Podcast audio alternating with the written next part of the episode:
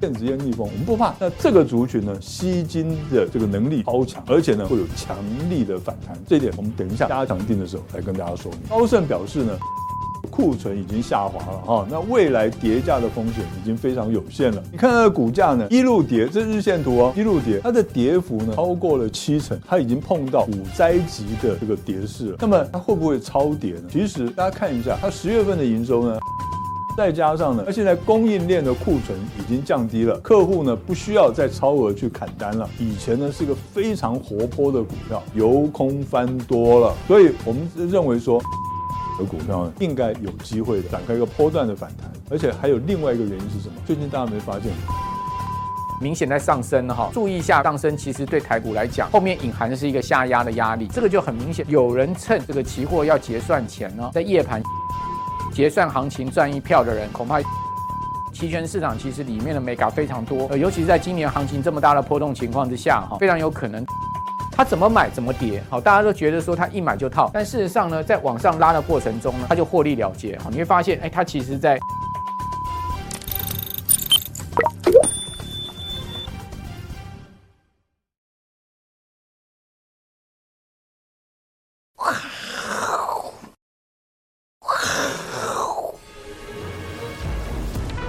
欢迎收看，我是金钱豹。那我是谁呢？我是施工传奇啊。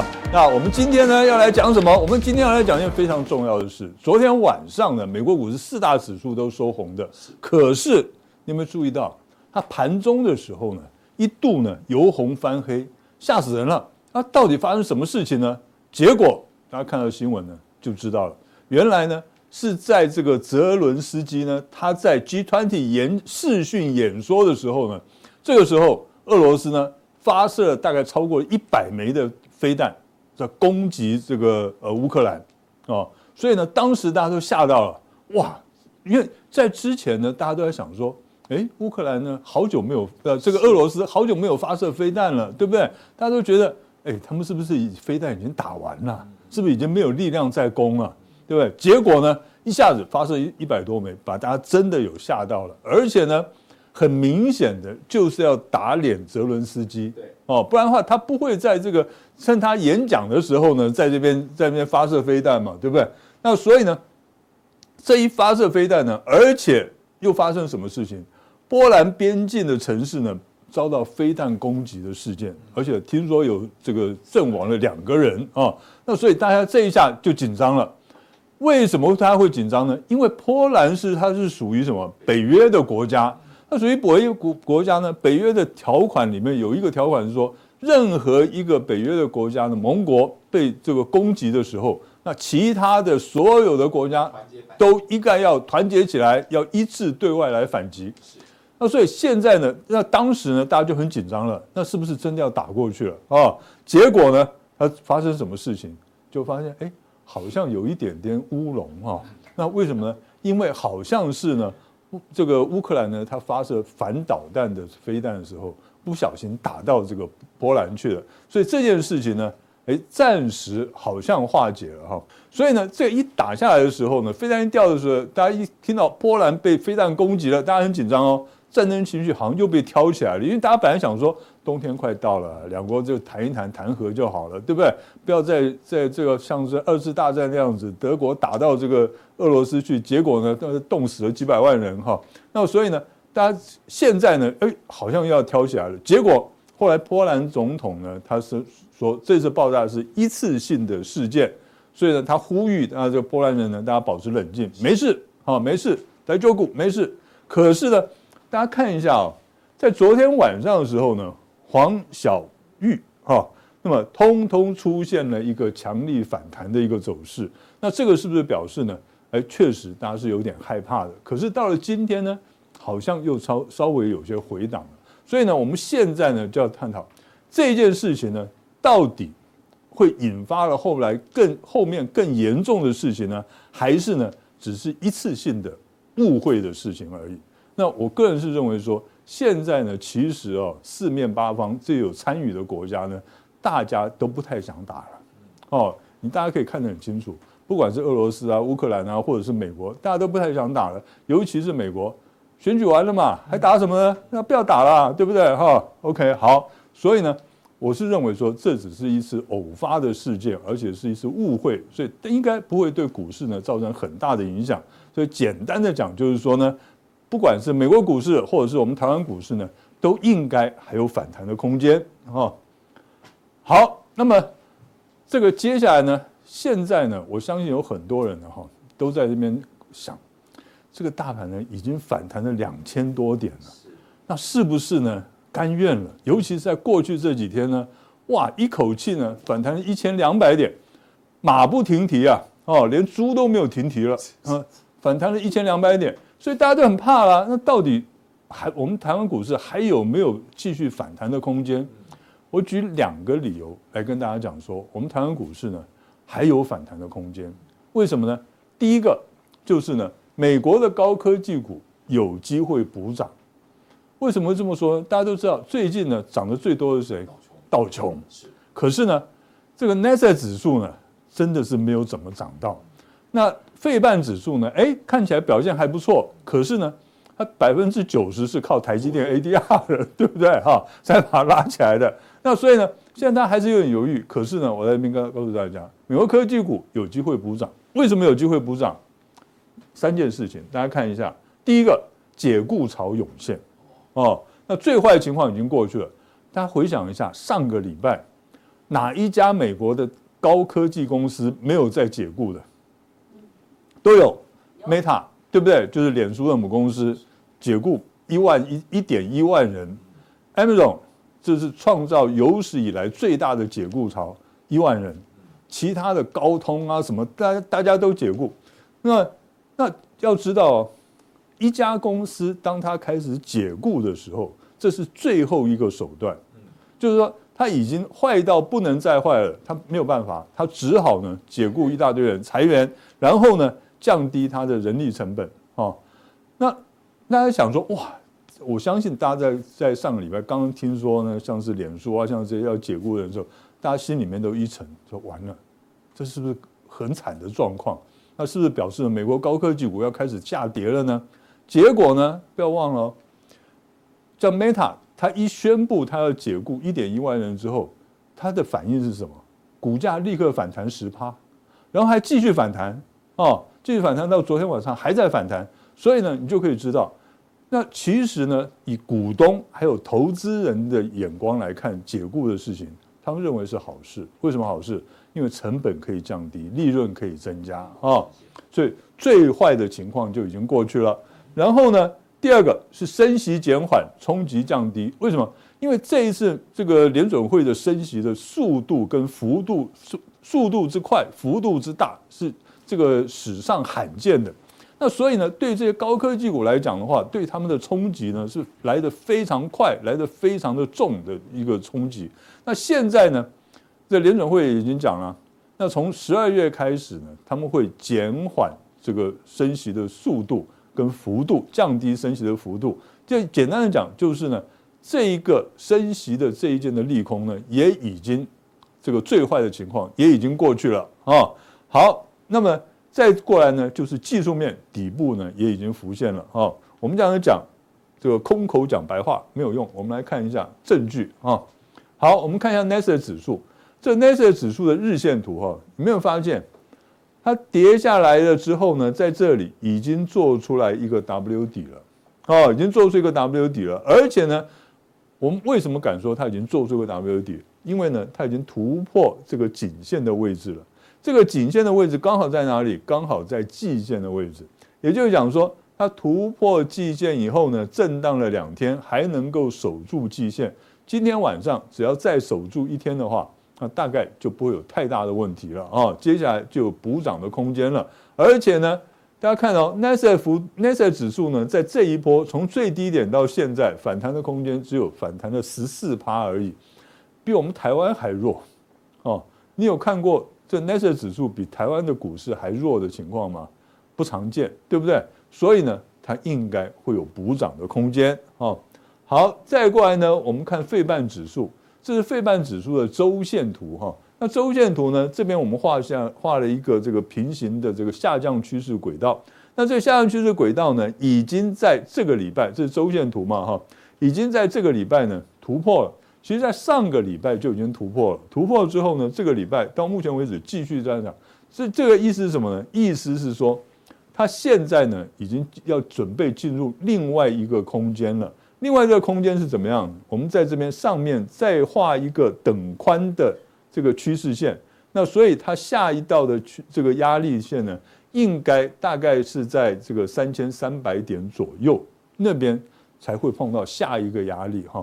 那当然，我们刚刚已经讲了，费半指数呢，这这一波呢，之所以能够反弹的幅度比这个纳斯达克指数大，最主要是因为这个台积电 ADR 的功劳。那不管是谁的功劳，反正呢，呃，它已经这个突破了压力区了，而且呢，用 RSI 来看，一个底部的形态也已经成立了，而且是个头肩底的形态哦。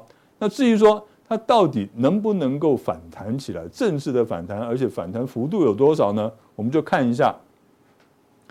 在这个三大指数里面呢，S&P 500指数我们先不计算哈，我们先看这三大指数里面，已经呢，像道琼指数，它已经收复了它跌幅的百分之八十一点六了，已经收复了八成了。那么，当然它算是一个，我们算是一个比较特殊的例子好了。我们就算呢，费半指数跟纳斯达克指数没有办法像这个道琼指数反弹那么大的幅度，可是呢。你再看一下，费半到目前为止才反弹了百分之，才收复了跌幅的百分之三十八点三。那这个指数更丑，它呢只收复了跌幅的百分之二十二点九，这个差距未免太大了一点，对不对？所以我们简单的讲，按照技术理论上来讲的话，它至少这两个指数呢，至少应该要收复呢跌幅的一半。所以你可以看，他们其实还有相当远的这个。道路要走，相当远的路要走，好，所以呢，也就是说反弹的空间还是相当大的，所以这就我们讲说这一些的美国的高科技股呢，他们应该还有反弹的空间。那我们再来举一个这个证据给大家看，啊，为什么我们台湾股市呢还有继续反弹的空间？就是呢汇率的问题。大家回想一下，今年呢，我们台湾股市之所以呢会跌了将近六千点，是为什么？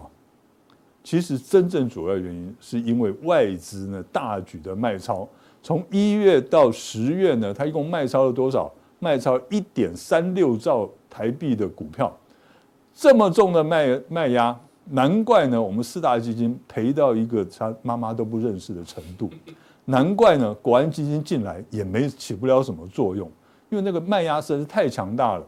好，那当时呢外资为什么要大卖？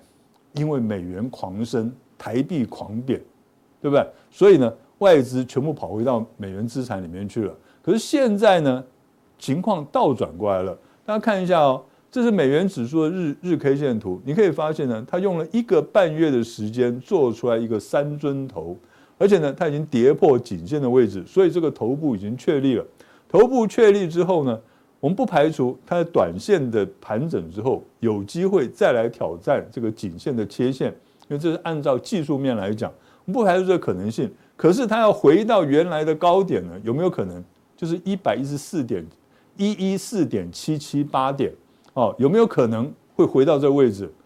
摩生亚科林啊，哦，这个机会不是很大哦，我们不能说不可能。可是机会真的不大啊，而且从技术面上开始讲，这个头部要突破哈，要破坏这个头部结构有困难了哦。所以简单的讲呢，我们这样子看，过去一个半月里面呢，美元已经回档了八点二趴，短期之内稍微震荡，从尝试筑底哦，然后尝试这个反弹回这个颈线的位置是有可能的。可是呢，如果以长期来讲的话，我们还是认为呢。这个美元要回到高点不容易了，所以呢，呃，这就是为什么呢？台币在过去的十五天之内，哈，它能够反弹百分之四点一的这个最主要原因，就在因为美元回贬了，然后呢，台币开始反弹，而且呢，大家不要忘了，八个交易日之前呢，我们的总这个央行总裁杨总裁又讲了一句什么话？大家啊，不要去存美元哈，不要急着去存美元，你不要呢。赚了这个利差，赔了汇差，结果呢？讲完之后，台币就开始猛升值，哇！我有我真的以有这一个这个同乡哈为荣啊！哦，我们都是屏东人，哦，屏东加油！OK，好，要多几啊？怎么样也要？我还真不知道，不好意思啊。OK，好，那么啊，这个顺便帮屏东打打广告。OK，好，好。那么，所以很简单的讲，就是因为呢，现在美元已经贬值了，台币所以台币升值了，所以外资呢蜂拥而回。那多么的蜂拥而回呢？刚才我们讲了，一到十月呢，外资一共卖超了多少亿？这个股票一千一点三六兆。那你知道，在过去的八个交易日里面，外资一共买回来多少的这个股票？一千两百呃一一千六百二十亿，这不包括今天哦。今天如果再加上去哦，七个交易日，在今天如果加上八个交易日的话，大概呢是买超了一千将近一千八百亿、一千七百多亿的这个股票。那么大家算一下，他用八个交易的时间买超了一千七百多亿的股票，相对于呢他过去十个月卖超一点三六兆的股票，表示怎么样？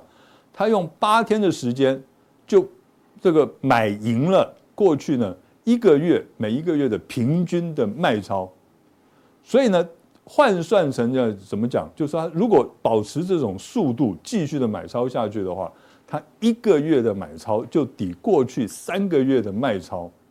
那过去三个月呢，它跌幅是多少？两千点，平均的跌幅大概是两千点左右。所以呢，我们看这一波我们台币反弹，对吧？我们台湾的股市反弹两千点，合不合理？非常合理。哦，大家不要觉得不合理。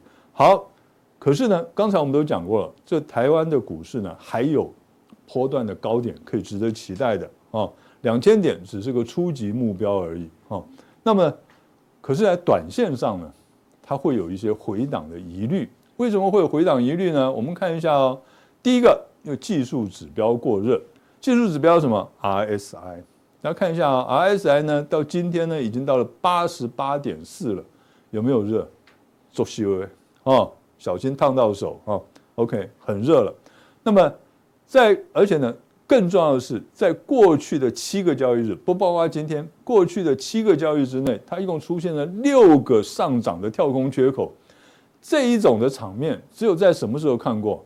民国七十几年的时候，哦，那个时候呢，加权指数一开盘就跳空涨停，那经常有这种事情哈。那所以呢，不稀奇。可是呢，自从民国七十九年之后，还有没有看到这种情况？很少很少。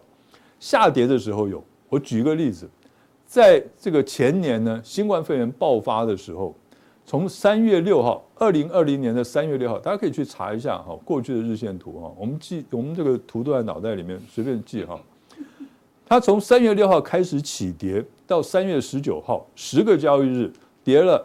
两千九百九十一点，一共出现了五个跳空缺口。简单的讲，它隔一天就出现一个跳空缺口，隔一天就出现个跳空缺口，用崩跌的走势哦。那么我们在学这个技术分析的时候都有学过，什么跳空缺口呢？是一次一波大概就三个，一个叫突破，一个叫普通，第三个叫捷径。简单的讲，就是你第三个跳空缺口之后再跌或者是再涨。都是超跌或超涨哦。那么上一次那一次的崩跌呢，只有五个跳空缺口。我们这一次的涨，六个跳空缺口，吓死人了，是不是？而且呢，在七个交易日里面创下的，只有一天没有出现跳空缺口哦。那所以呢，这个已经是我觉得短线上已经表现出完全展现出呢这个市场的激情了，太过于激情了哦。那么。所有的股市呢，都是呢这个结束于激情，啊，然后呢开始在什么时候？开始在大家最丧志的时候了啊！像当初呢，在一二六二九的时候，我相信所有人都在看多少？看一万一，对不对？最乐观的人也看一万一。结果呢，我们在两个多礼拜之前跟大家讲说，这一波会有两千点，最小满足点是两千点的反弹。结果呢？差一点被送去送去疗养院，你知道吗？好惨！不是精神病院啊，就是疗养院了，精神疗养院啊啊。OK，不是失智症 啊。OK，好。那可是现在呢？哇，大家都跑来问说：“哎，你现在看还有涨到哪里去？”我说：“大家不要急啊，因为呢，技术指标过热，七天之内两个上呃六个上涨的跳空缺口，再加上呢半年线的压力，所以呢在这边这个大盘呢应该要稍微的整理一下了。可是短线的整理之后，接下来会怎么样？再涨一波？为什么还要再涨一波呢？刚才我们已经讲过基本面啊、题材面的理由了。我们再从技术面来讲，因为呢这一波从一二六二九一直到呢今天的高点这个一四六五七。我们把它当做 A 波的反弹，A 波反弹之后，通常会有个 B 波的回档，B 波回档之后呢，还会有个 C 波的上涨，C 波会涨多少呢？我们这样子讲，波浪理论来讲的话，C 波最小的长度会等于 A 波，可是呢，几乎没有出现过 A C 波等于 A 波的这种走势，每一次的 C 波的长度。都会比 A 波来的长。简单的讲，这一波 A 波反弹了两千点，C 波呢最少反弹两千点以上。哦，所以呢，我们希望怎么样？我们希望它回档回的深一点。哦，为什么回档深一点呢？回的越深，你买的股票成本越低嘛，对不对？对。哦，你在在底部的时候没有听我们的话，跑去买股票，对不对？现在呢，在蹲心瓜，对吧？哦。没有关系，不要再锤了哈，再锤下去要昏倒了哈，你就错过了买股票的时机。所以呢，我们现在在等，我们现在在来集气，希望这个大盘呢赶快回档。如果说从今天开始回档的话，我们最我们希望呢，它能够回档个三天到四天，那是最理想啊。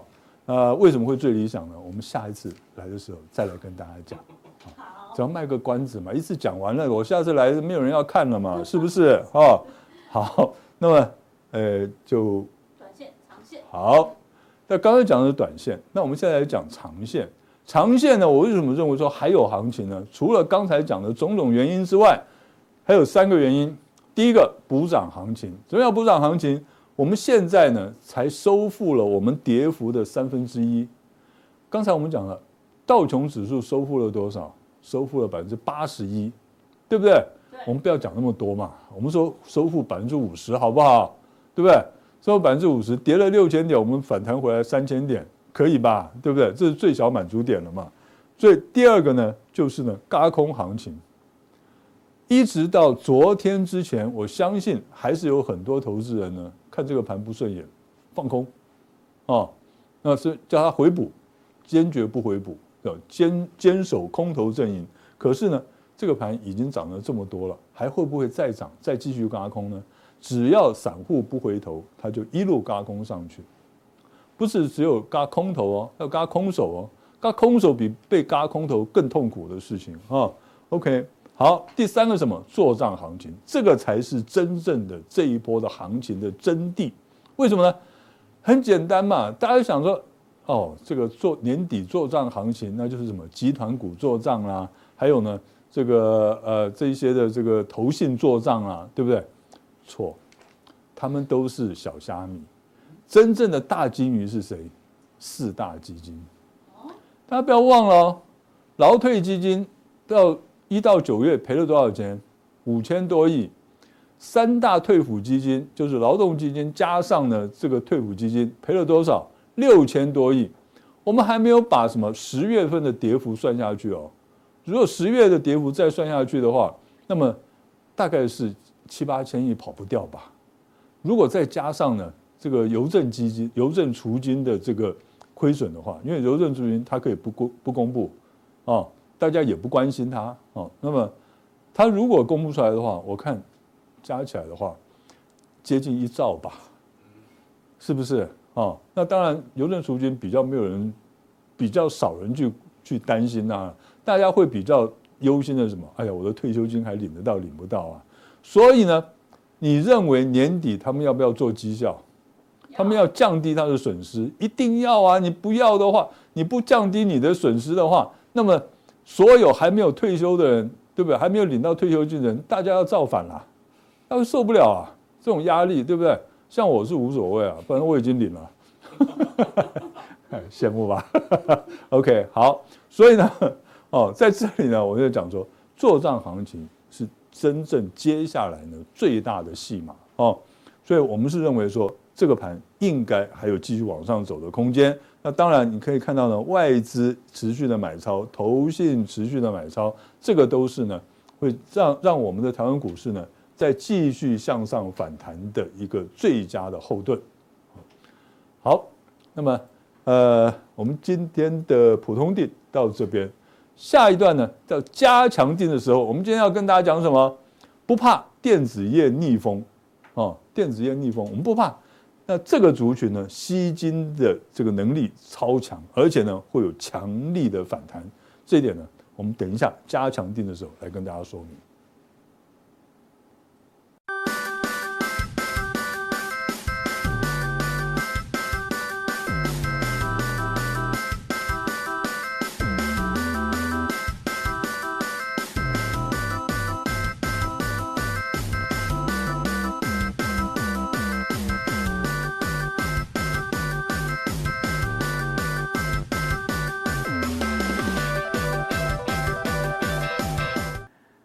欢迎大家收看，我是金钱豹哈。我们今天要来谈一位这个台湾先生，大家都耳熟能详哈啊，这位算是台湾人，已经不是老外了哈，叫做古月涵先生呢啊。今天呢，媒体又大篇幅报道啊，诶，他居然在台股大涨之际呢，又泼了一盆大人水啊。那结果呢，古大师说啊，小心这个股市会骗光你的钱啊，那好像这个股市是一场骗局一样。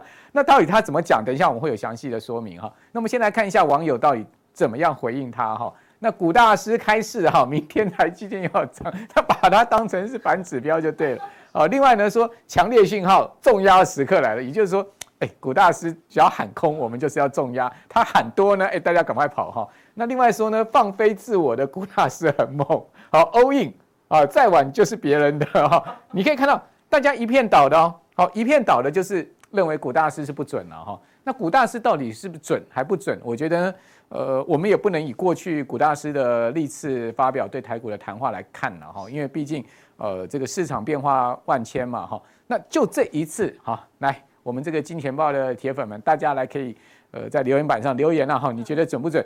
不管怎么样，三个月后我们就知道了嘛，对不对？好，大家记得今天是历史的时刻哈。那这个古大师说什么呢？啊，古大师现在是宽量国际策略长哈，这个号称台湾先生啊，他说呢，熊市会骗光你的钱呐。事实上，今年台股最深的这个跌幅啊，从年初以来啊，曾经一度达到三十二趴，哦，乖离年限最大的幅度曾经达到二十二趴，这都是非常少见的哈。那事实上，大家钱其实都已经被掏空大半了哈。如果说呢，今年没有减码的人哈。那那那古大师是说呢，哎，这个反弹别追哈，如果你追的话，恐怕你连剩下最后一丁点的钱都会被骗光。他说呢，先前英国股市崩盘的时候啊，这个曾听人家讲过说，要知道熊市来的时候呢，会维持到把你的钱都骗光了才会结束。换言之，就让你说到脱输到脱裤子了哈。那在熊市的时候呢，大家都不愿意投入股市，但是一旦反弹了，哎，现在目前在反弹，一弹弹一千八百点，对不对？好，就会开始追追追啊，然后呢，结果又出现了下跌，这时候大家会误判形势，以为说，哎，这个下跌只是短暂的，哦，只是回撤啊，它又会再次上涨，又会再创高，结果呢就一直跌，跌到你的钱又被骗光啊。那今年其实啊有三次的反弹，这一次是第四次反弹，哎，过去三次反弹，包括国安基金那一次的进场反弹哦，事实上后面都破底，好，也就是说呢。也的确是像古大师所讲的这样状况，有反弹呢，后面如果破底的话，有反弹后面破底的话，其实你在每一次的反弹过程中去追股票，可能会让你越套越深呐。哦，所以这也是我记得，呃，之前我在金钱爆有谈过哈，跟大家讲说呢，诶，别追反弹的主要原因。但是这一次的反弹不太一样哦，等一下会跟各位讲哦，我的看法哈。那古月涵说，一般而言，熊市来的时候呢，最久。呃，最久都会维持一年多，换言之，今年还不到一年嘛，好，才跌了这个十个月的时间。他说现在哈，台股的指数还算高哦，哦，也就是说现在不是一个这个相对低的位阶啊。他说还有崩盘的状况，而且不知道在哪个阶段。他说还会有崩盘的状况，好，那即使不会崩盘，股市上涨一段时间还是会回档啊。也就是说，经过这一波的呃一个月的上涨还是回档，预估明年才会真正见到谷底，所以他看是明年了哈。然后呢？这个股大师的一个说法哈，到底成不成立哈？还有探底可能呢？今天我也会跟大家来谈谈我的看法。那首先呢，我要跟各位来看一下美股哈，也就是说台股其实这一波的强弹啊，它其实最主要的动力来源之一啦哈，还是因为美国股市十月落底嘛。好，美国股市十月落底，你看它道琼，它其实已经是站回年线，而且道琼不但站回年线，它已经变成是技术性的牛市。换言之，就道琼从低点上来，它已经涨了超过百分之二十。我们一般讲说，从高点下去跌百分之二十，或者低点上去涨百分之二十，叫做技术性的这个熊市，或者技术性的牛市。好，那道琼都已经翻成技术性的牛市，那。对于说这么强势的反弹，那你如果讲说这一波的上涨，美股比台股强更多了啦。好，你可以看到美股一天，呃，比如说费半指可以涨十趴哦。你说台股再厉害，一天能涨十趴吗？涨个三趴四趴都已经很强了，对不对？不要讲十趴了。好，那美股还是相对比台股更强的一个，而且是提早反弹的哈。那即使是这么强，都还是有看空美股的论点哈。就讲的是华尔街。好，那我们来看，看到看多看空到底现在目前怎么看美股？好，大摩又摩根斯坦利的首席美国证券策略师 Michael Wilson 哈，这个人呢，他今年其实看股市是一路神准哈。他曾经正确预测今年美股暴跌。那 Wilson 最近说呢，如果标准普尔五百指数保持在两百日移动平均线上方哈，这是一个关键，两百日就有机会涨到四千一百五十点，而且呢，空头的走势会在明年第一季告终哦。也就是说，他认为其实这一波的。呃，标普今年的低点三千六百点左右，就是这个熊市的最低点了。然后，那威尔森进一步的修正他的看法，就是他最近又修正了。他说呢，标普站稳两百日移移动平均线，甚至可以看到四千三百五十，往上再提高了两百点哈，呃，大概差不多五趴左右哈。他说涨势可能会在感恩节好 Thanksgiving 哈，或者是十二月初好，科技股可能会补涨啊。他说涨势啊会延续到十二月初好，或甚或这个感恩节的这个时间。好，那我们来看一下。呃，这个空头的说法是谁呢？空头的说法哈，诶，其实跟他们是系出同源呢，哈，就是小摩了哈。大家可以看到，彭博指出呢，标准普尔五百这个标准普尔五百指五百五百指数哈，在十一月十号当天不是大奇迹日吗？哦，那个 CPI 公布那一天呢，创下单日涨幅五趴之际呢，散户在当天呢，诶，大家其实是在卖股票，跟最近台股其实一样哈，你会发现。最近加权指啊，集中交易场它的融资其实还是在减，好，过去大概一个月融资是减了七十亿之多啊，好，也就是说呢，其实这一波散户呃是不相信反弹的，好，是不相信是回升的，不相信是一个上涨，好，所以还是在卖股票，好，净卖出二十六点五亿美金，写下摩根大通就小摩五年前追踪这个数据以来最大的单日的金额哈，那他们也做空。衍生性的金融商品，也就是他们在期权市场也做空了。也就是说，散户不但是卖出股票，还去做空哦。那采取了像是买进卖权的措施，也就是说个股啊，我们就去放空的话，我们可以做这个个股选择权的这个买进卖权，好，就是这个 buy put，好，buy put 的话，我们就可以呃放空它哈，然后呢，使得这个相对造市商要卖出十六亿美金的股票来规避定向风险，因为一般来讲，选择权哦个股选择权都是跟造市商对做。那造市商接了这个单之后呢，等于说你今天做了是一个卖出，呃买呃这个呃买进一个卖权的话，造市商他必须要做一单，哦做同样的一单就是这个卖出买卖权，好，那卖出买权它会有一个所谓无限风险，那既然有无限风险的话，它必须要怎么做？它就必须要同样。去放空一定部位的股票，哈，去锁住这个风险，去做这个 hedge，但是它不会百分之百避险的，哈，它会去做这个 hedge。好，那所以说呢，这样的一个状况之下，也会让这个造市商呢卖出股票，哈。那另外小摩估计说呢，一月以来散户的亏损幅度已经达到四十一趴。哎，你说奇怪了，标普只有跌二十趴，怎么会达到四十一趴？因为他们买的股票其实跌幅比大盘更大了。哦，这个在台股上面也有这样的状况，所以你的股票可能。呃，远远不是只有跌了今年今年大盘的这个三十趴，你可能是跌了五十趴、六十趴的都有哈。那这个标普五百指数同期的跌幅的一倍多，那对多头来讲呢，最近股市失利哈，显示一个迹象，他们终于收敛了，说哎进场就能赚钱。过去几年台股这个心态也很浓厚了，哦，什么存股族很多啦，哦，这个老师老师级的也很多，反正呢跟你讲说买股票就对了哈，这个呃带着钢盔冲进去你就一定能赚钱。事实上。经过今年的空头洗礼之后，才知道，哎，股市没有这样的一回事，哈，并不是那么好玩。那根据富国银行证券汇编的数据来看，二零零六年以来，标普五百指数，哈，呃，出现过另外十四个波段涨超过五趴。那十月，呃，十一月十号当天一天就涨五趴嘛。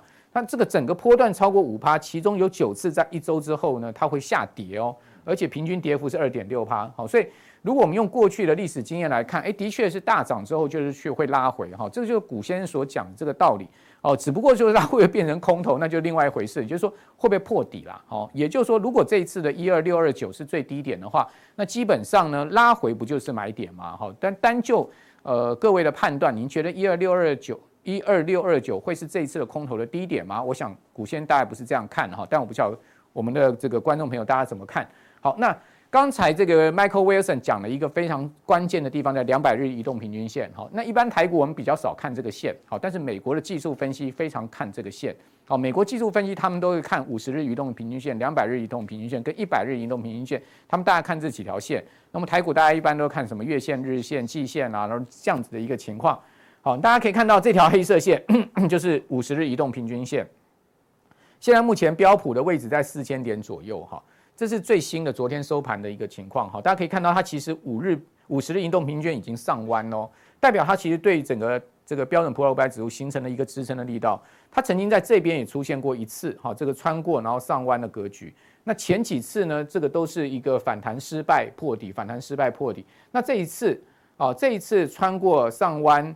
它反弹之后还是失败破底，好，那在这个三千六百点这边筑底，那筑底之后呢，这一次又反弹，那现在目前又上弯，好，那所以说呢，到底它可不可以啊？这个像不像前几次反弹破底呢？就是这个美股到底有没有结束空头的一个关键了哈。好，那我们再来看一下，就是在两百日移动平均线哦，这个是我们先来看一下美国现在目前标准普尔五百指数哈，它各。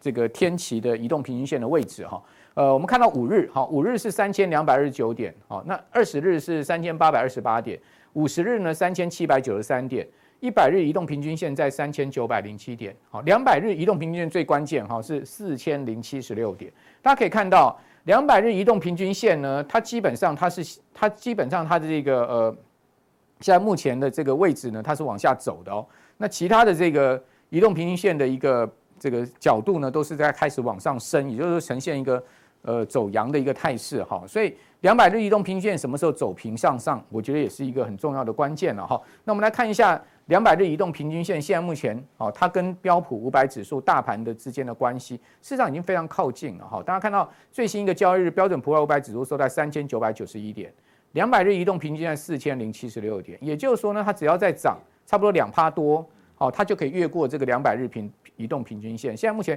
两百日移动平均线已经开始在差不多要走平了，好，所以如果标普越过去，哇，那这个就是很重要的一个讯号。为什么？因为上一波我们刚刚讲，他讲说越过五十日平移动平均线那一波，它其实并没有过两百日的哦。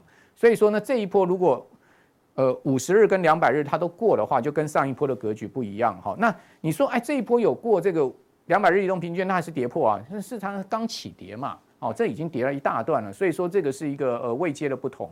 好，所以呃大家可以看到那时候一个上升下弯的一个情况。好，现在目前是下弯要走平的状况，所以是个有点这个角色意味的味道。好，所以为什么 Michael Wilson 讲说站上两百日移动平均很关键？好，我觉得这也是蛮关键。如果我们看到标普哪一天再涨个两趴，好，突破了两百日移动平均线，而且站稳不压回破两百日移动平均线的话，基本上美股真的有可能会在这个三千六百点这边结束空头哦。好，那我们来看一下美国股市十月份的表现非常的好哈。我我们来看一下 daily return 哦，就是每天的报酬率。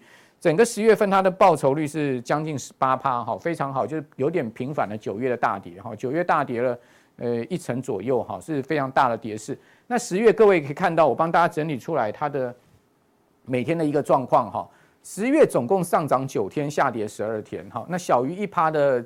呃，上涨的天数没有哦，所以它都是在一趴以上，所以十月的涨势是非常凶猛的啊，因为它都是在一趴以上的涨幅，一趴一趴到两趴的这种所谓中度上涨有三天，哇，这个大于两趴这种强烈上涨有六个交易日哈，你就知道说为什么美股在十月份有那样子大的一个涨幅，就是因为它都是一个大涨日哈，那下跌天数虽然比较多，但是各位可以看到它都是一个温和下跌，小幅下跌都是九个交易日，小于一趴。一趴到两趴呢，下跌只有一天，那两趴以下以上的下跌也只有两天，所以呢不成对比哈。所以为什么就是说整个十呃整个十月这个多方的力道是比较强啊？我们就从这样子一个每天的统计可以看到这样状况。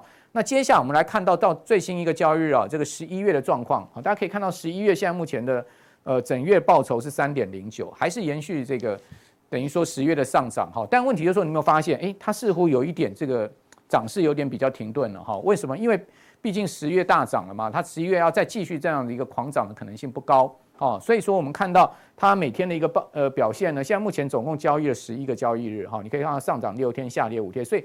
以呃涨跌天数来看的话，美股十一月哈，即使是温和比较没有那么强烈上涨，但是还是一个多方强势的态度了哈，强势一个情况。那小于一趴上涨天数呢是四个交易日，一趴到两趴一天，大于一趴是只有一个交易日。好，所以你看我们刚刚讲，好，这个十月有六个交易日，现在只有一个交易日哈，一趴到两趴也只有一个交易，那大部分是一个温和上涨。下跌五天呢，诶，它也其实是这个比较偏向是温和下跌的哈，就是说它一。